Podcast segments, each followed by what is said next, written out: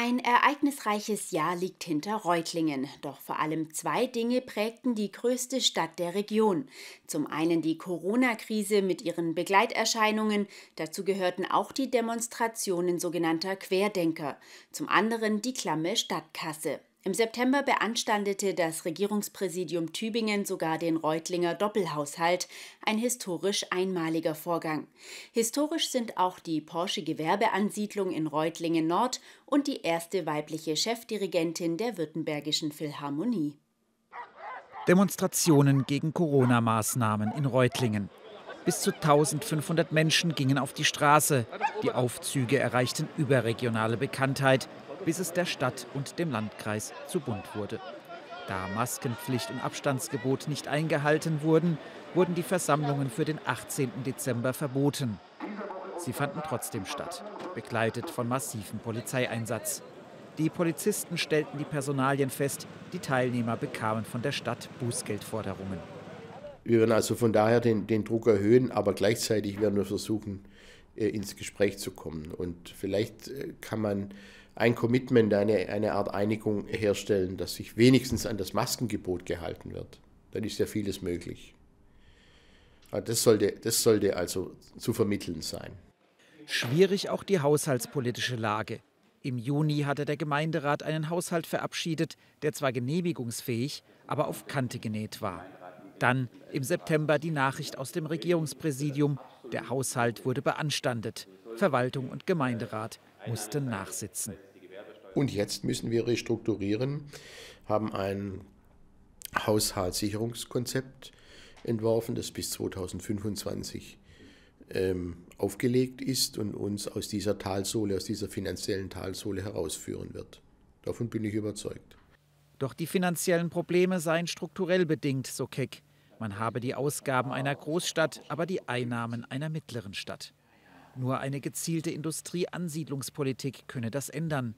Und da verbuchte Reutlingen 2021 einen historischen Erfolg.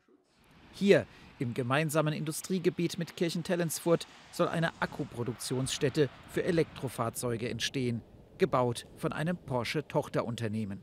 Das ist schon ein Meilenstein. Das ist eine historische ähm, Geschichte, hat wirklich historischen Charakter, diese Industrieansiedlung.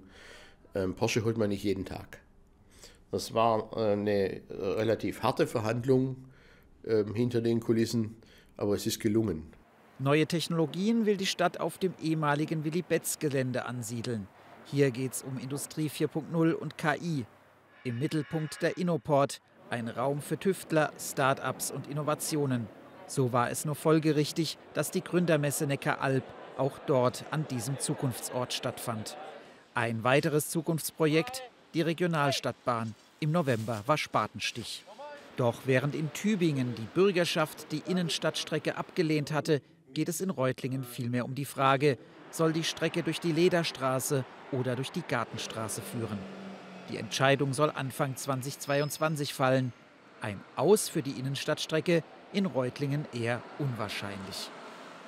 Viele Menschen hier, äh, ich auch, erinnern sich noch an das sagenhafte Straßenbahnnetz, das wir mal hatten das ja von, von Betzingen äh, bis Eningen, bis Pfullingen ging, bis Oferdingen an den Neckar ging und leider, leider Anfang bis Mitte der 70er Jahre abgebaut worden ist. Eine verkehrspolitische Fehlentscheidung, so Keck.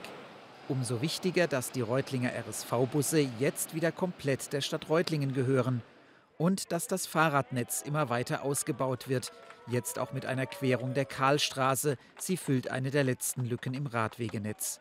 All das soll dem Klimaschutz zugutekommen. Denn auch die Folgen des Klimawandels hat die Stadt 2021 zu spüren bekommen, vor allem beim Hochwasserereignis im Juni im Norden der Stadt. Also diese Wassermengen äh, kann man mit äh, technischen Maßnahmen nicht gänzlich in den Griff bekommen. Das muss man akzeptieren. Das ist Naturgewalt. Aber man kann, man kann lenkend eingreifen und versuchen, die Folgen zu mindern. Allein an der Echatz in Betzingen habe man im Jahr 2021 Millionen Euro für den Hochwasserschutz verbaut. Eine weitere Baustelle schon seit Jahren die Oberamteistraße. Bei der einsturzgefährdeten Häuserzeile eine der ältesten in Deutschland, wird die Zeit langsam knapp. Dass es überhaupt noch steht, grenzt an ein Wunder. Wir können nicht mehr warten. Es ist eigentlich fünf nach zwölf. Sonst fliegt dieses äh, wunderbare Ensemble über den Haufen. Doch jetzt gibt es Geld vom Bundesinnenministerium, 3,4 Millionen Euro. Damit soll der Stütz- und Erschließungsbau errichtet werden, eine Fachwerkkonstruktion mit Glas. Bereits eingeweiht und in diesem Jahr feierlich eröffnet worden ist der Echertshafen, Reutlingens jüngste Event-Location. Und die Reutlinger Philharmonie hat eine neue Chefdirigentin, die Französin Ariane Mathiak.